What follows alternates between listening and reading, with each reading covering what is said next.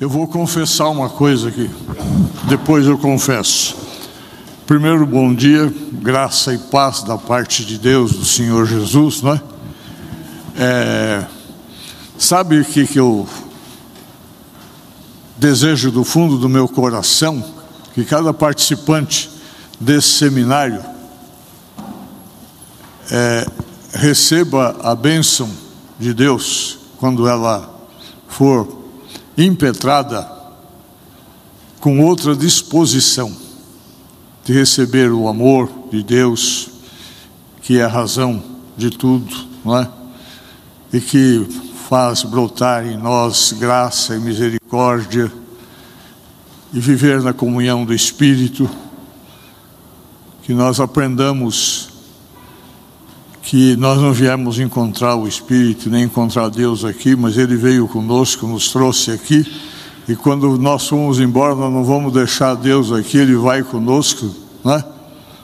E ainda tem expectativa dele me dar um bom sanduíche daqui antes de né? vou viajar. Acho que é, vai ser uma correria, né? Ah, sempre que eu passo numa situação dessa, eu tem uma diferença depois. Né? Preciso mandar abrir a roupa. Porque o pessoal começa a dar muita comida. Eu quero agradecer o carinho com o qual nós somos recebidos. É, de um certo tempo do meu ministério, eu comecei a trazer a Elci na minha companhia. Não era em todos os lugares. Né?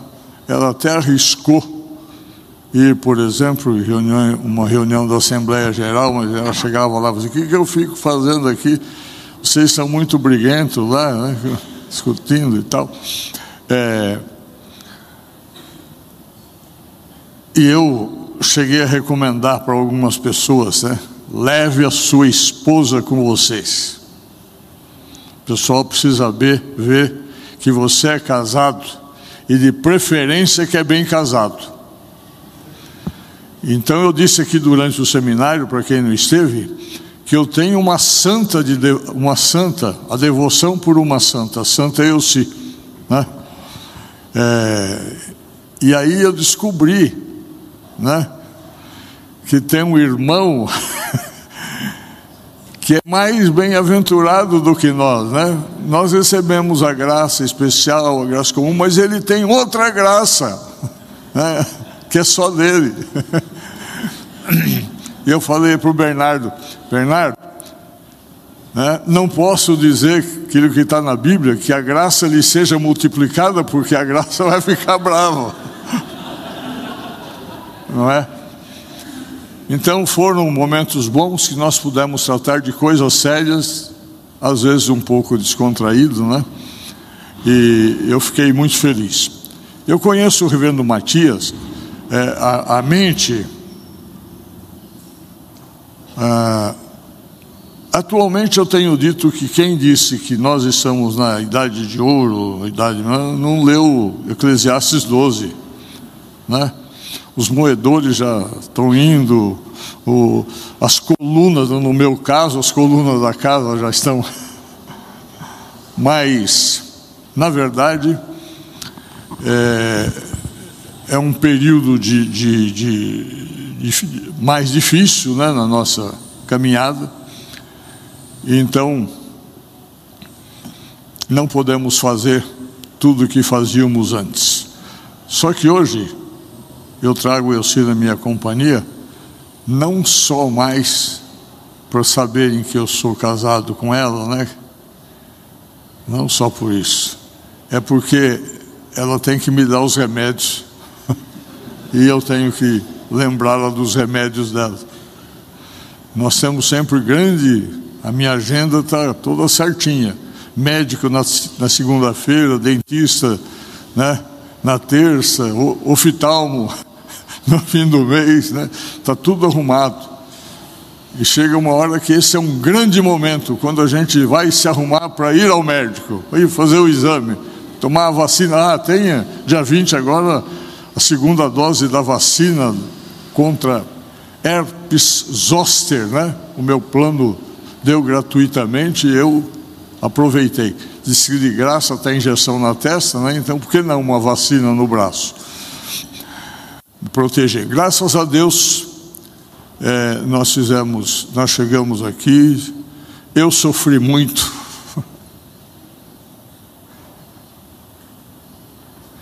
Meu sofrimento começou acho que em março, né, doutor Onésio? Que era para falar em maio. Depois mudaram a data. Dali para cá, eu venho sofrendo diante de Deus, preocupado com esse seminário. E Deus mudou esse rumo algumas vezes. Deus mudou esse rumo na, na, nas minhas meditações algumas vezes. Mas foi muito proveitoso o que eu fiz antes na pesquisa, na busca né, do conhecimento. E o, o Rodrigo, o presbítero Rodrigo me perguntou qual é a Bíblia que eu uso para leitura e para estudos. Eu tenho é, duas Bíblias que eu re, ganhei recentemente e passei a adotá-las. Né?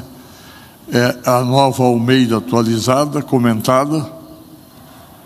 E essa daí eu fiz um propósito de ler primeiro tudo que está escrito, introdução, toda aquela explicação, e ler em cada capítulo todo o rodapé. Não estou com pressa de acabar a Bíblia, a leitura da Bíblia, mas eu quero ler com sossego, com calma e com tempo para poder aprender. E aí a gente vai descobrindo essas coisas que parecem novas, mas que estão aqui há tanto tempo. E a segunda Bíblia é a de Spru, né? é, também que tem comentários e tem súmulas teológicas, doutrinárias, é, é muito importante. O seminário eu baseei numa parte no livro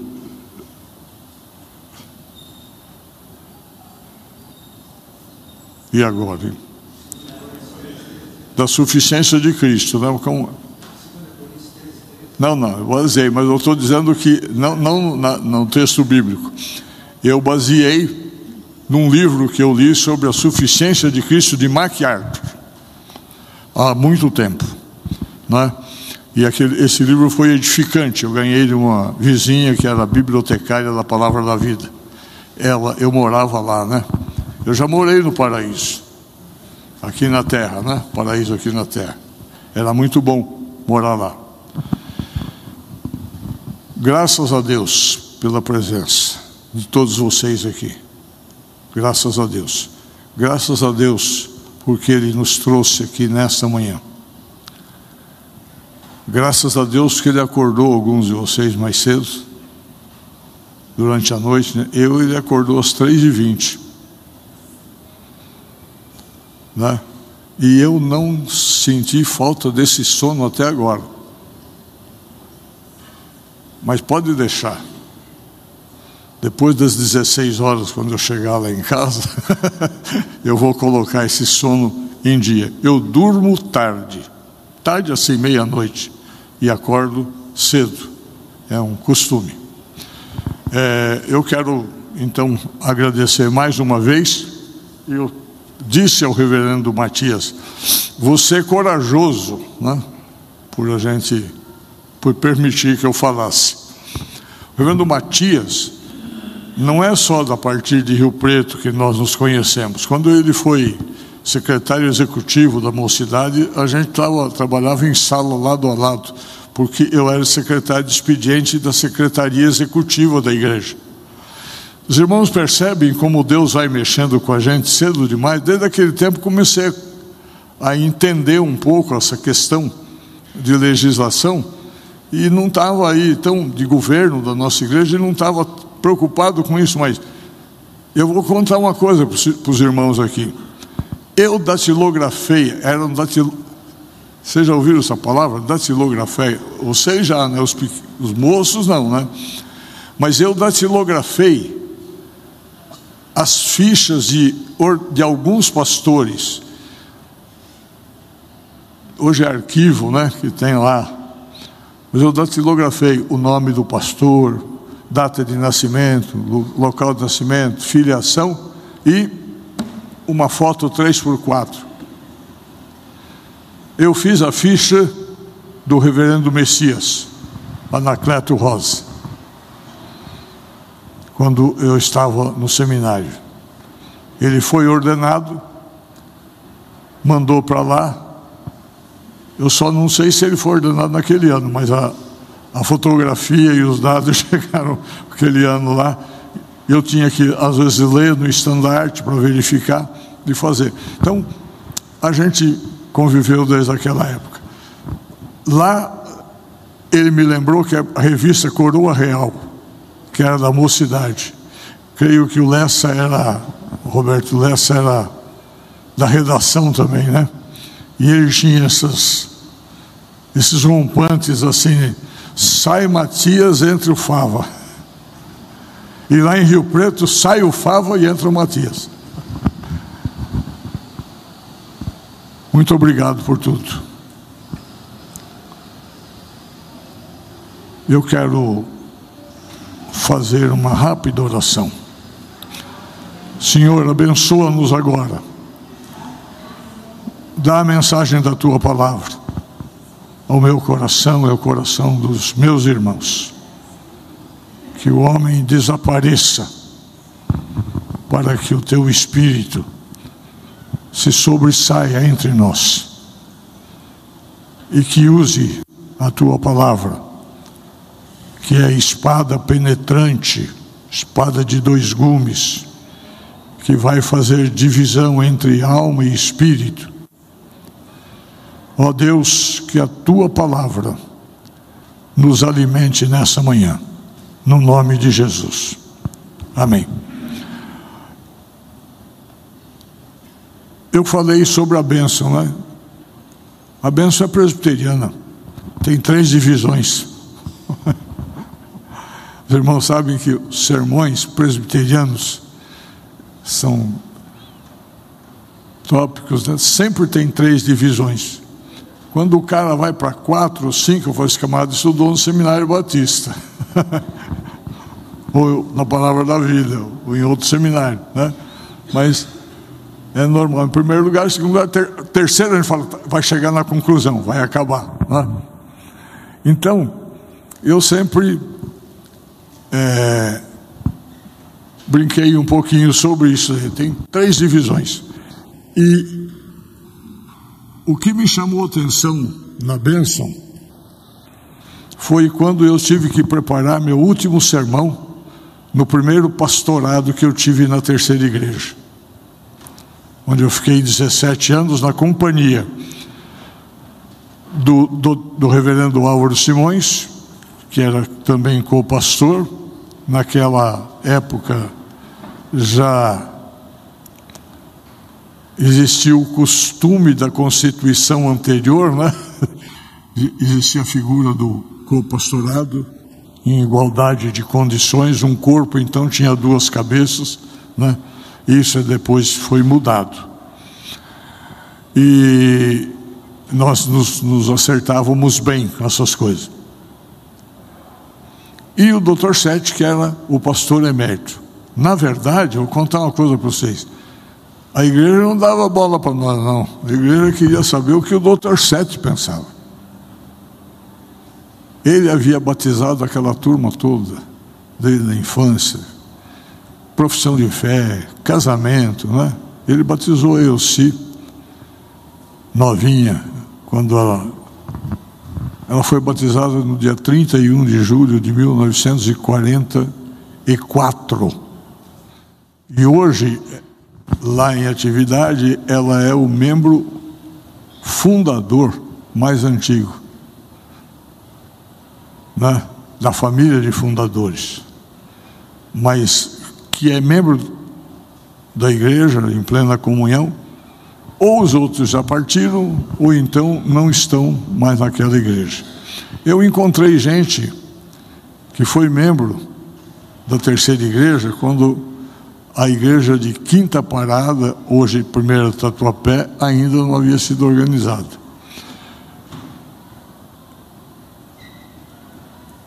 quando eu saí da igreja, e eu deixei o pastorado da igreja, porque havia entendido que o meu tempo tinha chegado ao fim, que a liderança da igreja não queria aceitar o desafio de um projeto novo para a gente atingir o bairro. A igreja precisa estar atenta para a necessidade social do seu entorno. Até quando conversei com o doutor Onésimo sobre oração, eu falei para ele de um artigo, de, um, de uma mensagem do reverendo Jorge Bertolazzo Stella, que ele pregou na primeira igreja e foi publicado. Quando ele trata do jejum, ele fala do jejum como uma disciplina para nos aproximarmos mais de Deus, mas também uma disciplina para a gente reservar a comida que ia comer para quem tem fome, para repartir. E eu pensei, falei se almoço fosse na igreja, a gente, em vez de almoçar, poderia fazer marmitas e sair distribuindo para quem precisa. A minha igreja, a igreja onde eu sou pastor emérito lá, tem, graças a Deus, se preocupado com essa parte e vai em busca de moradores de rua e lá não precisa andar muito, não. Né? Se andar três quarteirões, ele já encontra famílias acampadas. O mundo precisa nos conhecer também na materialização do amor de Deus que está em nós. Nós somos instrumentos desse amor, nós somos instrumentos dessa graça para poder não só viver a comunhão com o Espírito, mas viver a comunhão da igreja. Então, não foi possível né? a gente pensar nisso, porque a prosa mudou de, de rumo né? e Deus nos é, mudou é, de propósito. O conselho da igreja não, não quis apreciar, entendeu que era meio mirabolante, né? É, só para os irmãos terem uma ideia, a terceira igreja é centenária do ano passado agora. 26 de março ela completou 100 anos. Mas ela é uma igreja que se preocupou com o seu entorno, com as necessidades das pessoas, desde quando congregação. Porque na gripe espanhola, ela abriu o seu salão para poder servir como refeitório, para servir é, nesse atendimento. Então, o seu edifício de educação religiosa foi construído para ter escola profissionalizante. Eram vários cursos que hoje a gente dá risada de saber que eles existiram, né? Mas que eram práticos e punha a pessoa no mercado de trabalho. Corte e costura, né? Muito útil. Aliás, eu sou é, meio da área, dessa área, né? É, eu ajudei muito a minha mãe, que era costureira. E depois o curso de dactilografia pessoal aprendia a escrever, né? digitalizar hoje que a gente trabalha. Né? No começo eu ia para o computador, punha a mão igualzinha punha na máquina de escrever, né? É, ficava um pouco mais difícil, que demorava mais, a palavra ia repetindo. É, mas era isso. Era necessário. O curso de taquigrafia sei se o doutor Onésimo chegou a usar taquígrafo no tribunal. Usou, né? Era realmente uma profissão importante. E a igreja. Então, a igreja é preocupada com isso. Porém, a igreja foi. Chegou uma hora, sabe por quê? Foi fechado o curso de alfabetização de adultos na igreja? Porque alguém começou a reclamar um, outro, depois ah, não dá. De vez em quando encontravam um toco, uma bituca de cigarro, porque os adultos que iam estudar lá não eram eram fumantes, né? então acontecia. Então aquilo era um escândalo para a igreja de Deus. Agora, a obra que era realizada era de menor importância, né? O importante era que não tivesse a bituca de cigarro ali, deixado acidentalmente, porque o zelador, o faxineiro, não conseguiu limpar direito, era só fazer melhor, né? Mas eh, isso foi acabando, então eu acabei não, não continuando. E eu fiquei pensando, depois de 17 anos, o que, que eu vou pregar para essa igreja na despedida? Eu vou dizer tudo isso sobre a falta de visão para essa obra. Eu vou dizer aquilo que eu disse ao conselho, que eles estavam per, iriam perder o poder de proclamação da palavra porque não se faziam corpo presente na sociedade onde estavam inseridos. Como é que a sociedade vai ouvir a sua mensagem? E nesse momento eu me lembrei de uma meditação é, Arno, eu às vezes leio também italiano. um capítulo muito, não, mas então eu ganhei um livro de meditação do uh, de Emílio Rostanho, que era um pastor valdense. A igreja valdense existe aí no Rio Grande do Sul, né? É um pastor valdense que foi dado, não sei se você conheceu, Matias, pelo Arrigo Bueiro, que era membro da primeira igreja, mas era um livreiro ele, ele tinha uma livraria exatamente ali no começo da Maria Antônia, quando sobe a Consolação, faz uma, uma cunha ali, era em cima a, a livraria dele, e ele comprava livros para os seminaristas. Então, e o Dr. Sete me deu esse livro e eu usei como livro de meditações e esse texto me veio à mente. E eu pensei, quantas vezes em 17 anos eu alcei as mãos e impetrei a bênção de Deus sobre o povo. O que, que é que eu estava pedindo a Deus? Então foi a partir daí que eu comecei a pensar ainda mais nessa plenitude da bênção de Deus. Deus tocou meu coração para que a gente conversasse sobre isso. Hoje Deus tocou meu coração para nós irmos para um texto muito conhecido que é Hebreus capítulo 12.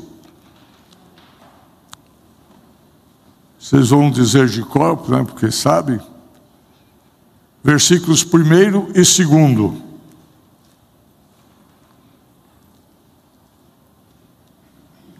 O texto diz assim: portanto, Hebreus capítulo 12, versículos 1 e 2. Não, hoje não precisa cantar mais a musiquinha, né? Para achar o livro. A gente digita no celular.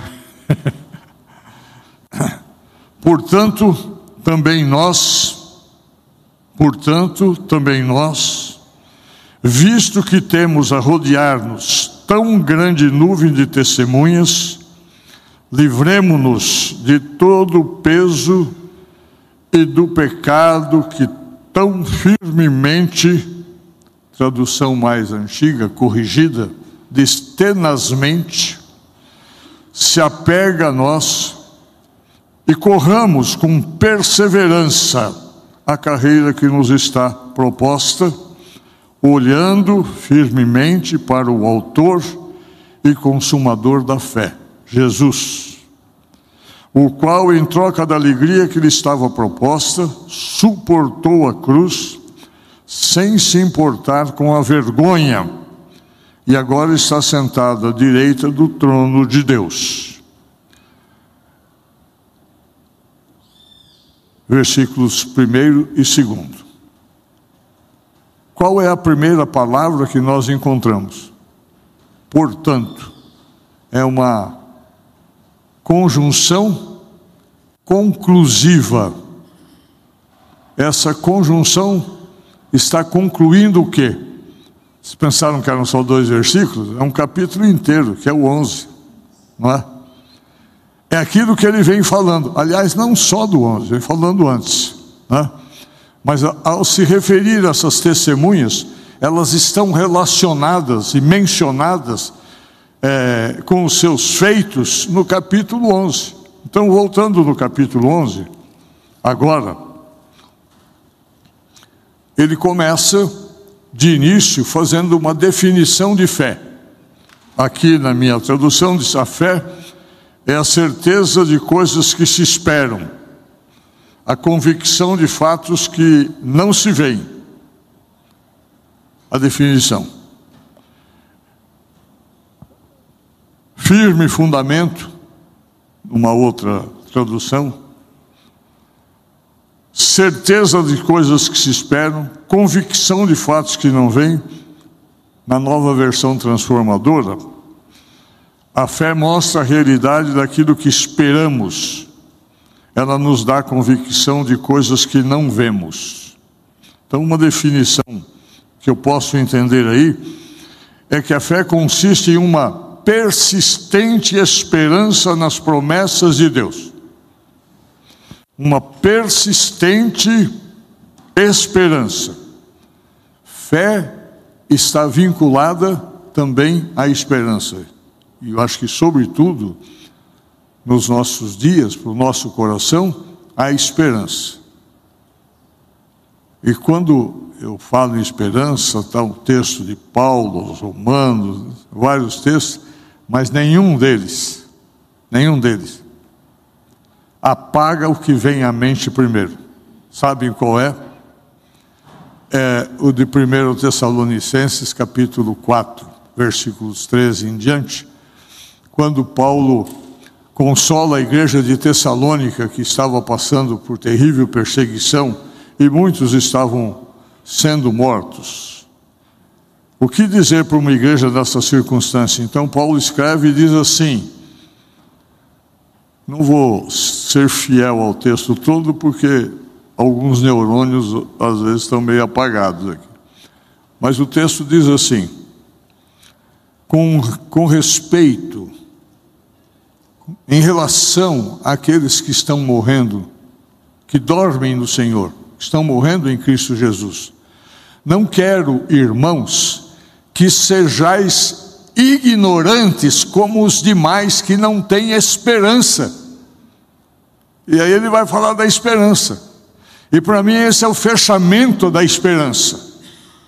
Porque o Senhor mesmo, soada a voz do arcanjo, ressoada a trombeta de Deus, descerá dos céus.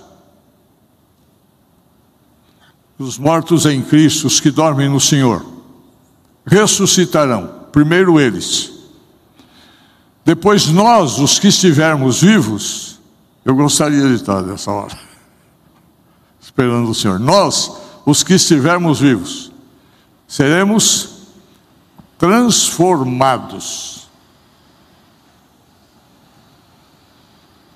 para o encontro com o Senhor nos ares, com quem habitaremos para sempre.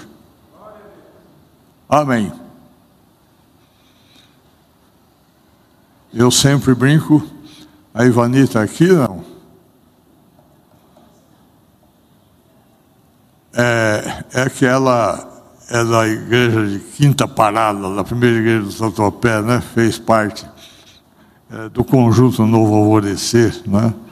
O presbítero Agenor era o condutor, acho que foi membro aqui da igreja, né? Ah, lá nessa igreja, eu fui pastor, é um presbítero, agora está meio afastado, doente.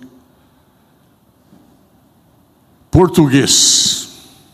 E o raciocínio do português, se há algum português entre nós, né? Nós vamos entender. Ele é exato ali, né? Você tu levou o sapato lá na sapataria, no sapateiro, para que ele trocasse o salto, e ele falou: queria que o senhor trocasse, é possível? É, sim. Quando ele voltou à tarde para pegar, o salto do pé esquerdo estava no direito e no pé direito estava no esquerdo. Ele trocou os saltos. Aí ele disse: Não, eu queria um salto. Ah, o senhor queria substituir o salto. Então a exatidão da palavra, da conjugação do verbo.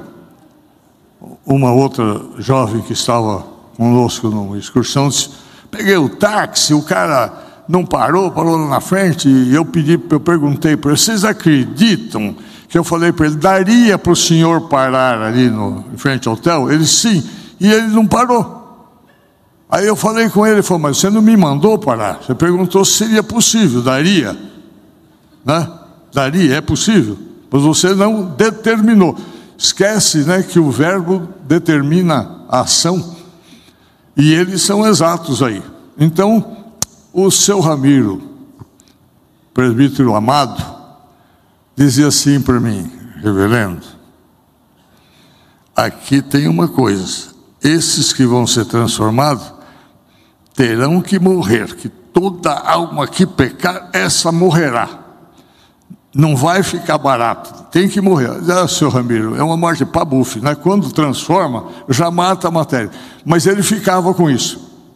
E ele ficava incomodado quando uh, na oração a gente diz assim, Senhor, que tu possas fazer. E é comum isso, né? Ele diz assim, Deus pode tudo. então é que tu faças. É, Deus pode tudo. É, nessa vinda de Jesus, essa transformação significa que esse corpo que apodrece, será modificado para uma matéria espiritual. E Paulo fala isso lá na sua primeira carta aos Coríntios. Esse corpo incorruptível, é, esse corpo corruptível se revestirá da incorruptibilidade. Né? Essa transformação. Porque senão não podemos subir. E de maneira nenhuma, nós os que estivermos vivos precederemos aqueles que dormem. É a promessa da ressurreição. Então, meus irmãos, é, ele diz depois: Consolai-vos, pois, uns aos outros com essas palavras. Que palavras são essas? De esperança, de concretização. Esse será o momento da consumação da obra. Aqui haverá o encerramento da redenção final. Começando depois com o julgamento e com aquilo que há de ser feito, a obra estará completa. Para os que creem, acabou. Vamos subir com o Senhor Jesus.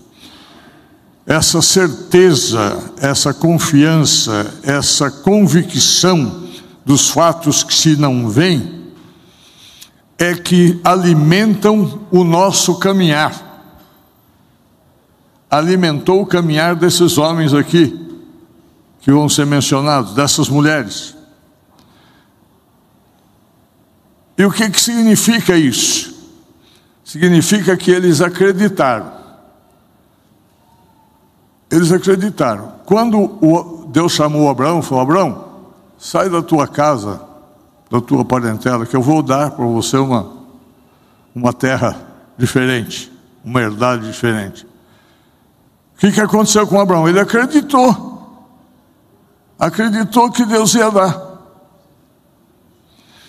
Mas para que esse acreditar se torne, na verdade, em crer, se torne em fé, é preciso que ele confie na palavra de Deus. Por isso que a, é, a, a definição mostra que ela é uma persistente esperança nas promessas de Deus. E esta fé é, que obtém a salvação no dia derradeiro, ela está ilustrada aqui. A fé que a Bíblia apresenta não é uma vaga esperança ela é fundamentada, não é fundamentada em uma ficção. Eu gosto muito de ilustrar isso com um fato de um treinamento que eu, pelo qual eu passei dentre os muitos na vida profissional, em que eu estava como diretor da escola é, lá do no Alphaville, da, da unidade do Mackenzie na, em Alphaville, e foi feito um treinamento com todos os professores, com as equipes, né? Não, esse treinamento foi só com as equipes. E, e a ideia de transmitir, você confia na sua equipe de trabalho? O palestrante lá inventou um, um exercício, né? No salão tinham uma coluna aqui, botou uma escada lá em cima, botou um patamarzinho, arrumaram, né? E aí falou assim: Vamos ver se você confia no trabalho dos seus companheiros, você confia, né? Eu queria chamar um candidato para subir. Eu pensei o seguinte: eu sou dono do defunto, eu pego da cabeça, né? Eu sou o diretor, então eu subi, fiquei lá. E eu tinha que ficar de costas e me lançar para que a minha equipe me segurasse. Eles tinham feito aquela malha, né? Assim com o braço. Eu dei uma olhada assim nos caras e eu falei assim, vamos ver se tem alguém aí que não vai comigo, que ele vai tirar o braço. Mas eu subi. Sabe o que, que me fez subir com certeza? O seguinte, se isso fosse para dar errado, esse cara não faria isso. Então, quando eu soltei o meu corpo assim para cair, eu tinha convicção de que eles iam me segurar e eles me seguraram.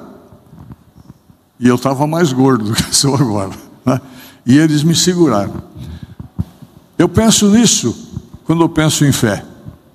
Eu não me lanço para o desconhecido sem a confiança em Deus. Deus vai comigo. E aí a gente lê o Salmo 139. Salmo 139 é extraordinário para reforçar a nossa fé. Onde, onde eu estiver, Deus já está lá me esperando. E agora, que não é mais no tempo do Salmo, o salmista não sabia tanto disso, não é? Não vivia a nossa experiência. Eles tiveram a manifestação do Espírito. Eles tiveram esporádicas ajudas do Espírito. Em algum momento o Espírito do Senhor possuía esses homens. Estavam lá. Sansão não vivia o tempo todo com o Espírito do Senhor. O Espírito Santo não aparece no Antigo Testamento como pessoa para eles, muito mais através de ações. Das pessoas que eram ungidas, para poder fazer a obra para a qual eram chamados.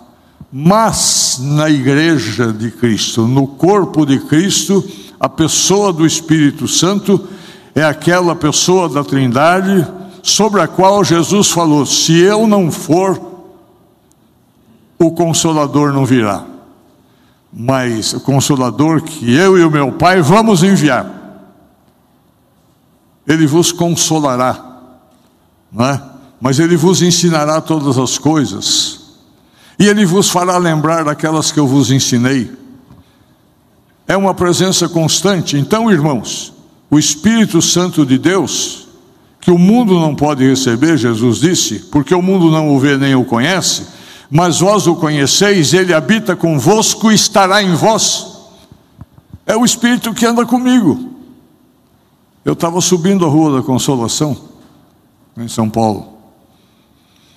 E passou por mim um pastor, que alguns mais antigos devem conhecer, reverendo Gerson Moraes, não de Londrina, que é Araújo, né? Reverendo Gerson Moraes já é falecido. Era pastor da primeira igreja.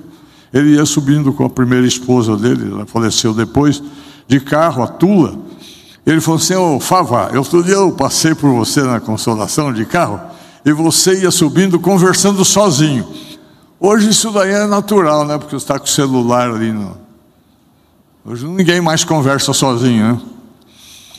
E eu falei: Ah, você está enganado, eu não faço isso.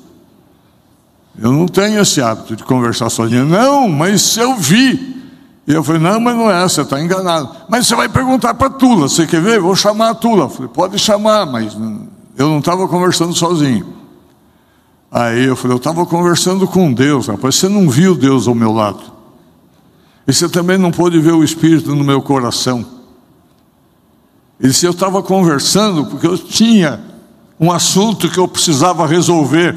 Eu estava subindo e ia resolver aquele assunto. Eu teria que ter uma reunião com o pai num assunto delicadíssimo. E eu estava conversando com Deus, conversando com o Espírito. Às vezes, irmãos, a gente tem ideia que para fazer isso tem que arrumar um lugar separado e ali é, falar com Deus, e às vezes precisa ajoelhar. Não, isso é bom que aconteça, isso é bom quando você pode fazer, mas não pense que você não pode falar com Deus a qualquer momento. E é interessante quando o, salmo, o salmista escreve no Salmo 139, é que Deus está em todos os lugares. E eu costumo dizer: Deus está em todos os lugares, em qualquer tempo e em qualquer circunstância. Ele ocupa o espaço e ele domina as circunstâncias. Então, fé é essa convicção, essa esperança. E aí, em vez de ser uma vaga esperança, é uma firme confiança de que algo no futuro, ainda que pareça meio obscuro e que não é visto agora, mas que foi prometido por Deus e realmente acontecerá porque é a vontade de Deus. É assim que a Bíblia coloca a fé. Então, portanto, a verdadeira fé que a Bíblia apresenta não é uma confiança cega diante de evidências contrárias, nem incompreensível, um salto no escuro. Quando eu saltei de lá, não saltei no escuro, estava bem claro. Eu tinha certeza do que ia acontecer. Eu já tinha captado aquilo que ia acontecer. É, antes disso, a fé que a Bíblia apresenta é uma confiança segura, que gera esperança. Confiança segura no Deus eterno, no Deus todo-poderoso, onipotente, infinitamente sábio, eternamente digno de confiança. O Deus que se revelou em Sua palavra e que se revelou na pessoa de Jesus Cristo nos últimos tempos cujas promessas se mostraram verdadeiras de geração em geração. É assim que a Bíblia apresenta a fé. Ela está nas realidades invisíveis de Deus. E ela é enfatizada ao longo de todo o capítulo 11 aqui. Então eu quero é, prosear um pouquinho sobre alguns desses homens aí, mas eu estou atento ao tempo, porque senão eu perco o voo. Ah, Matias, se eu falar muito, você me para. Começa aí o versículo 2: pela fé. Qual é a primeira realidade? Pela fé, nós cremos que o mundo foi criado por Deus. Vocês se lembram que Jesus falou que se nós não nos tornarmos como uma criança, não entraremos no reino? E muita gente pensa que a gente tornar sem malícia como uma criança, é, nós nos tornarmos puros como uma criança. Isso é importante, sim. Mas eu entendo que tornar-se como uma criança tem um outro sentido aí. Se você pegar uma criança para a qual nem o pai, nem a mãe mentiram. Não foi dito nenhuma mentira para ela. Não foi enganada por nenhum deles, sempre com as coisas sérias. Você pode dizer para essa criança, o pai e a mãe, dizer o maior absurdo que ela vai acreditar. A gente até brinca né, com o árabe que botou a criança em cima do muro e falou, Salim, bula papai, né? Aí a criança pulou, ele deixou a criança cair e falou, Salim, não confia nem em papai, não pode confiar nem em papai. Né? É, mas isso dá para entender que a criança é crédula inocentemente credo. Eu sou essa criança quando eu leio Gênesis. E quando alguém me pergunta, mas você é tão imbecil que você crê naquela descrição? É. E a minha imbecilidade pergunta a sua: você tem uma outra forma plausível de mostrar como que Deus criou? E vai indo.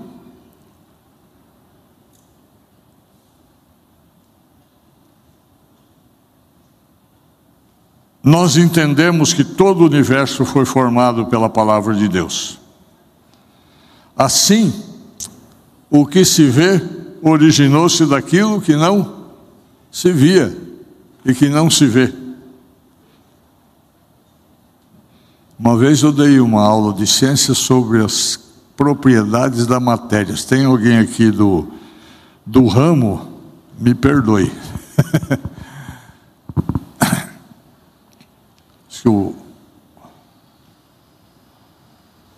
quando a gente vai falar em assunto do qual a gente não domina tanto, a gente precisa tomar cuidado, porque no auditório pode ter um, um com pós-doutorado, né? E eu quis motivar a aula, eu estava dando aula para adultos, né? era num curso. E aí eu comecei com Fiat Lux, né? Haja luz. Falei, para quem que a ordem veio. Vocês estão crendo que Deus deu ordem para os seus anjos fazerem? Para quem que ele deu a ordem? Ele deu a ordem para a própria matéria que ele criou com essas qualidades. A qualidade de existir. E aí, né, causou um celeuma, porque eu mexi com religião, né? É, para poder explicar, eu estava sendo avaliado. Né? E, aí, e, aí, a banca, alguém da banca disse assim: é um caminho muito perigoso isso. Aí eu usei um pouquinho, foi perigoso, mas eu estou seguro para andar nele. É perigoso, mas eu estou seguro. eu sei o que eu estou falando. Eu consegui aprovação, viu? a duras penas aí. Mas é pela fé que nós entendemos que o mundo surgiu, que o mundo foi criado. É pela fé que eu entendo que Deus fez mesmo um bonequinho de barro, soprou nas narinas o fôlego da vida, e o homem recebeu a alma e o espírito, o corpo, a matéria, a matéria, o espírito e a alma, que consiste na sua mente, no seu pensamento, nas suas emoções, consiste no seu querer, na sua vontade. Homens e mulheres, pela fé, venceram reinos, praticaram a justiça, alcançaram promessas, fecharam as bocas dos leões, apagaram a força do fogo, escaparam ao fio da espada, da fraqueza tiraram forças, na batalha se esforçaram, puseram em fuga os exércitos dos estranhos. Do versículo 32 ao 34 do capítulo 11. É um relato no capítulo 11 como que é chamado? Galeria dos heróis da fé. Não é isso? Sabe que eu fiquei pensando que daria também para fazer uma outra nomenclatura? A galeria dos que obedeceram cegamente a Deus. Porque confiaram nas suas promessas, tiveram fé. É, mas é a galeria dos que viveram por fé, na fé e esperando as promessas que Deus haveria de cumprir. Outros, a Bíblia diz aí no 36 ao 39, experimentaram escárnios e açoites, até cadeias e prisões. Foram apedrejados, cerrados, tentados, mortos ao fio da espada. Andaram vestidos de peles de ovelhas e de cabras, desamparados, aflitos, maltratados, dos quais o mundo não era digno. Andaram errantes pelos desertos e montes e pelas covas e cavernas da terra. Porém, todos esses, tendo obtido o bom testemunho, o testemunho da fé, não alcançaram a promessa. Viram como que de longe. E qual era a promessa? Era Cristo.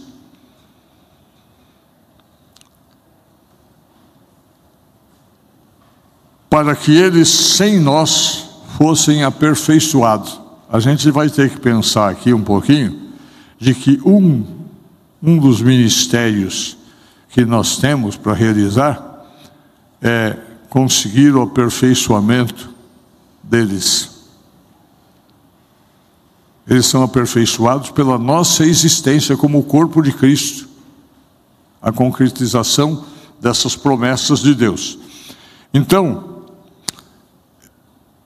ele vai dizendo aqui que sem fé é impossível agradar a Deus, porque é necessário que quem se aproxima de Deus creia primeiro que Ele existe e que é o recompensador, o galardoador é, daqueles que o buscam. E a gente tem vários exemplos, mas eu quero destacar aquilo que vocês conhecem bem, que é o exemplo de Abraão. Tem duas coisas sobre Abraão. Primeiro, a promessa. Quando ele obedeceu à voz de Deus, deixando Ur para uma herança futura, cuja localização ele não sabia. E depois, quando ele viveu como um estrangeiro na terra que lhe fora prometido, andando na terra que seria dele, mas como peregrino. Quando ele olhou para Canaã, para um país, para uma cidade celestial e permanente, planejada e construída por Deus. Nos versículos 10, é, 10 14 a 16 e 13 e 14. O Abraão mostrou o quê? Que ele acreditou em Deus e que ele confiou em Deus. Depois, quanto à promessa da sua descendência, eu sempre digo, olha como parece absurdo. Se você hoje, se a ciência hoje, se nós somos formar um povo hoje, haverá uma seleção genética, né? É, daqueles que serão reprodutores para formar essa geração. Deus catou dois velhos, né? dois velhos. A Bíblia diz que o, o, o Abraão já não tinha condições de gerar filho, estava adormecido, e que Sara era estéril. E Deus prometeu. Gente, pense um pouquinho nesse tal de Abraão, que cara extraordinário. Primeiro ele aceita essa promessa de ir para um lugar que não conhece. Agora, Deus fala isso, ele podia. A Sara deu risada, né? a Sarai, né? Ela, a, a santa de devoção do Abraão, deu uma mancada aí, né? Ela riu porque achou inacreditável. Porém, o Abraão confiou nisso. Se Deus está falando que vai ser, eu tenho que esperar. e ele foi induzido a ter um filho com Agar. Foi pela circunstância, mas Deus fez uma grande nação. Deus cumpriu a promessa ali também, né? Por esse ramo. O Abraão era, era um cara que confiava bastante em Deus, porque a Sara morreu e casou novamente com Ketura e teve mais quatro filhos, cinco filhos, não é? Então, é, o Abraão confiou nessa descendência, mas o teste crucial foi quando Deus falou assim: Abraão, eu vou fazer de você uma grande nação, né? Mas tem um detalhe eu quero que você me ofereça em sacrifício o filho que é da promessa, o Isaac. Alguém aqui entregaria o filho para ser sacrificado? Eu daria uma discutidinha com Deus. Não é? Eu acho que eu ia falar, mas Senhor, olha, nós demoramos tanto para ter essa belezura. Eu estava olhando a menininha aqui na frente, né, que estava botando o pezinho fofura gostosa. Né? Aí Deus pega o Isaac, adolescente, eu quero que o Senhor me dê o seu filho. Você entregue o seu filho. E a Bíblia relata que ele foi e fez exatamente como Deus havia determinado. O grande lance de cada um desses homens é porque eles obedeceram. Eles obedeceram. Eles obedeceram não cegamente, no sentido de, de que não podiam contemplar, mas eles obedeceram crendo na promessa de Deus. O Abraão diz o texto que ele creu que Deus poderia ressuscitar, trazer dos mortos o seu filho Isaac. Por isso ele foi. E tem aí aquele momento maravilhoso, né? Do Deus proverá, do Yahvé, Jiré, né? Que coisa extraordinária essa demonstração de fé. A fé leva a essa obediência por causa da confiança dessa esperança.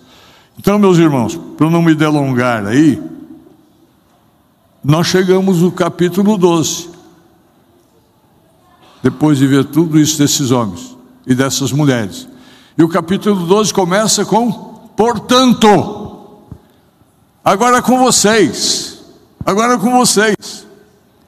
Lá foi com eles, agora com vocês. Visto que todos esses que morreram na fé, sem ver o cumprimento das promessas, eles são testemunhas. Então, vocês corram com perseverança a carreira que está proposta a cada um. Não andem, corram. Paulo usa muito essa figura né, do, do atletismo. Em alguns lugares a gente tem a ideia de corrida de revezamento, né, que Cristo nos alcançou, passou o bastão né, e nós é, prosseguimos. Então ele faz aqui um apelo. Diante de tantas testemunhas que triunfaram na prova da fé, corram a carreira, fazendo o quê? Deixando o pecado. E ontem nós estávamos conversando um pouco sobre isso, que o Espírito Santo nos convence do pecado.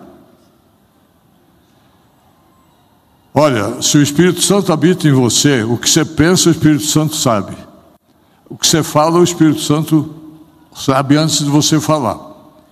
Então, há uma recomendação de Paulo, orar sem cessar. O reverendo Matias se referiu aí a um acidente que eu sofri em 1971.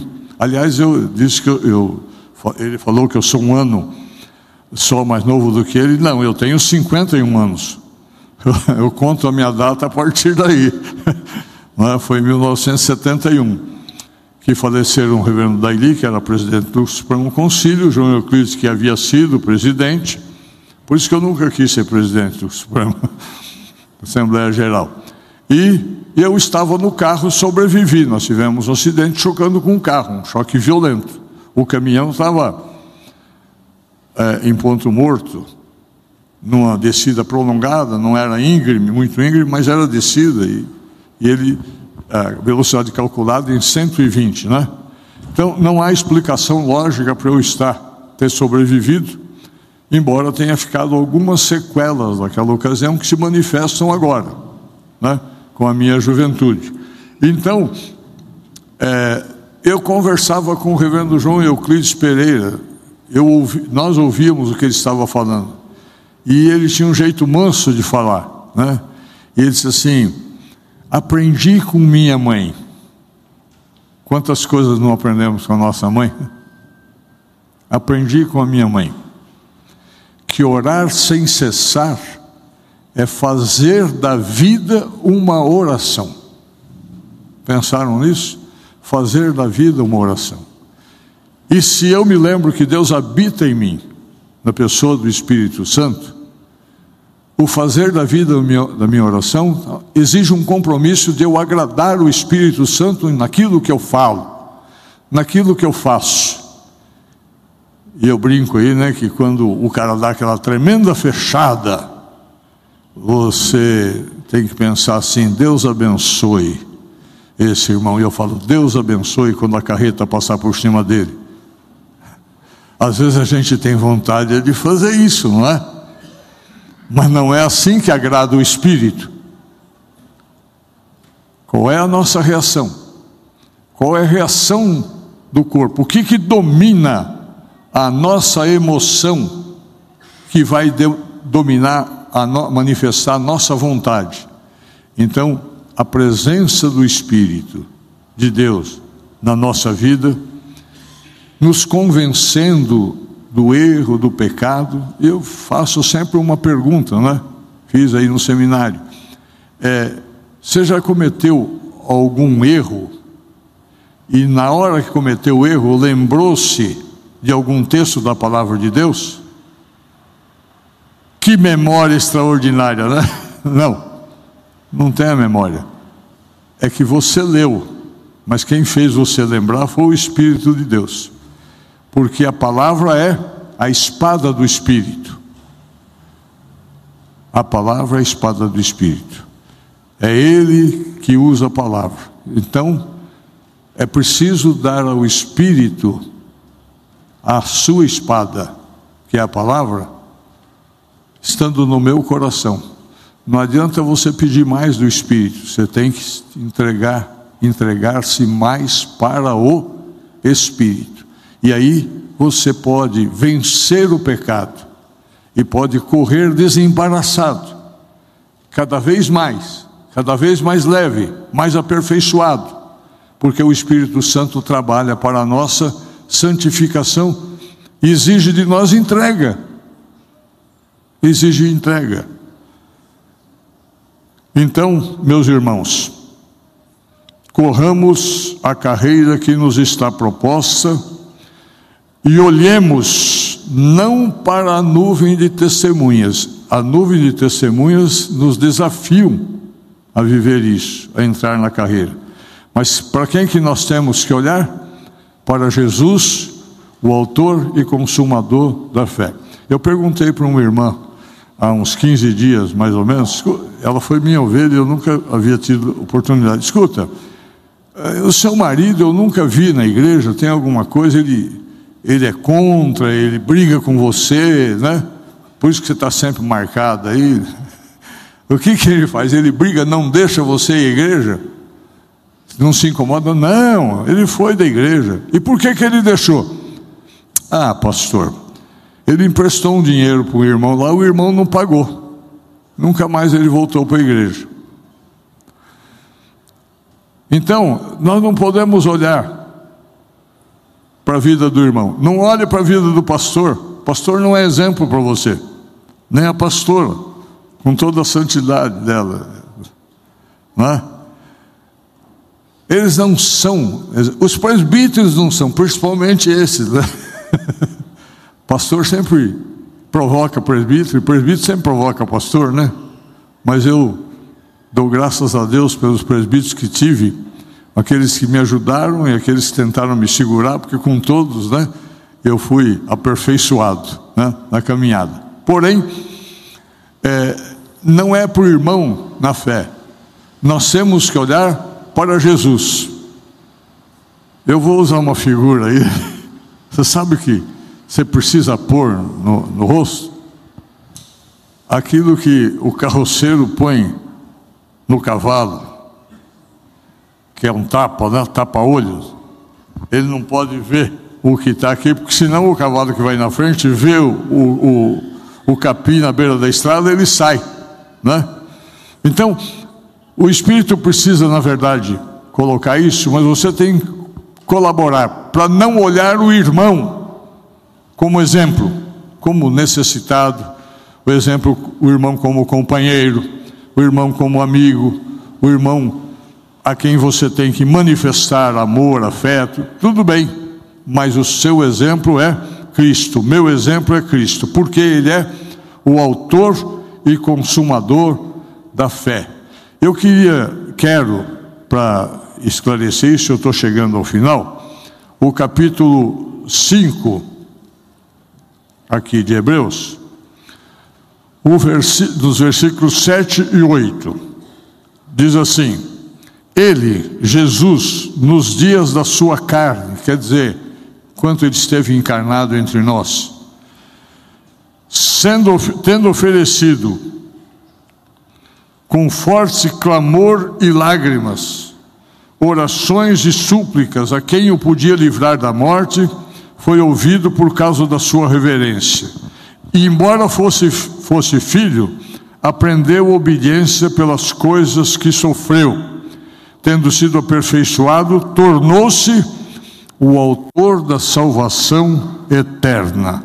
A salvação, autor e consumador da salvação com sofrimento, para depois acontecer com glória.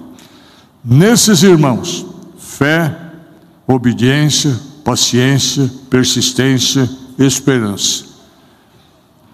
É o que precisamos. Correr a carreira na fé e com fé. Correr a carreira obedecendo a Deus. O problema da obediência vem lá do Éden. Nós sofremos o que sofremos, porque eles não foram obedientes. Que nenhum ter sido obediente. Aí a gente não estaria sofrendo isso. Mas outros foram. Já o filho deles foi exemplo de obediência, né? o Abel. E é interessante isso. Eu costumo, a Bíblia diz assim que o povo era um povo de dura serviço, né? Lá em casa eu não, não, não dá para obedecer muito, porque eu tenho como consequência né, a calcificação da minha coluna, desde o comecinho aqui na cervical até aqui embaixo. Então, uma das restrições que eu tenho na movimentação do pescoço, eu tenho dificuldade de falar sim, senhora. Né?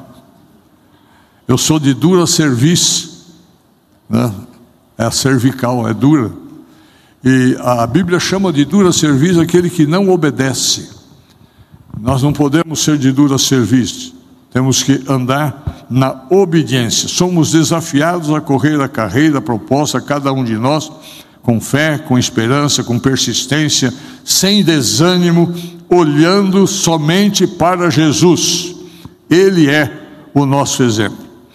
E meus irmãos, que nós caminhemos recebendo o amor de Deus que excede toda compreensão humana junto com a paz de Cristo, que nós recebamos a graça que há em Jesus Cristo, graça salvadora, santificadora, vivamos na comunhão do Espírito Santo e que fomos objetos de Deus para receber esse amor e essa graça, sejamos também instrumentos dela nas mãos de Deus, instrumentos dessa graça, para que quando chegar o nosso dia, né, é, o dia final, em que esse corpo mortal vai cumprir os seus dias aqui, Paulo teve esse momento, né? façamos como Paulo e possamos parafraseá-lo. Eu já estou sendo oferecido por aspersão de sacrifício. Isso está em 2 Timóteo 4, 6, 7 e 8. Eu estou sendo oferecido por aspersão de sacrifício. O tempo da minha partida se aproxima. Foi a última carta que ele escreveu, não muito tempo depois, ele foi martirizado. O tempo da minha partida se aproxima. Desde agora, eu vou esperar uma coisa: eu vou morrer, mas eu combati o bom combate, eu acabei a carreira e eu guardei a fé. Desde agora a coroa de justiça me está guardada, a qual o Senhor, o justo juiz, me dará naquele dia, não somente a mim, mas também para o Matias, para o Mário Favo, para o Onésimo, para Ziloé, para Elcio, para o Arnaldo, para todos vocês, para a Graça, para o Bernardo, né? para cada um de nós. Está prometido. Não foi só para Paulo, mas prometido para cada um de nós. Que cheguemos a esse ponto. No final da vida, alguém possa dizer sobre ele, ou sobre nós, né? vamos dizer lá, este obedeceu, este serviu a Deus, este glorificou a Deus. Para que o nome de Deus seja glorificado no decorrer pleno da nossa existência. Plenitude da bênção de Deus só acontece quando houver plenitude da nossa vida nas mãos de Deus. Deus está conosco aqui, mas Deus está também no coração de vocês, no meu coração. Nós vamos nos despedir desse momento. Cada um vai para sua casa. Nós nos despedimos, mas não de Deus. Deus vai conosco porque Ele está conosco e Ele habita em nós, e Ele vai permanecer nos dando do seu amor, da sua graça, da sua misericórdia, fazendo-nos experimentar essa comunhão deliciosa do Espírito Santo. Vamos orar? Posso encerrar, Matias? Vamos ficar em pé. Vocês não ouviram, mas ele falou graças a Deus.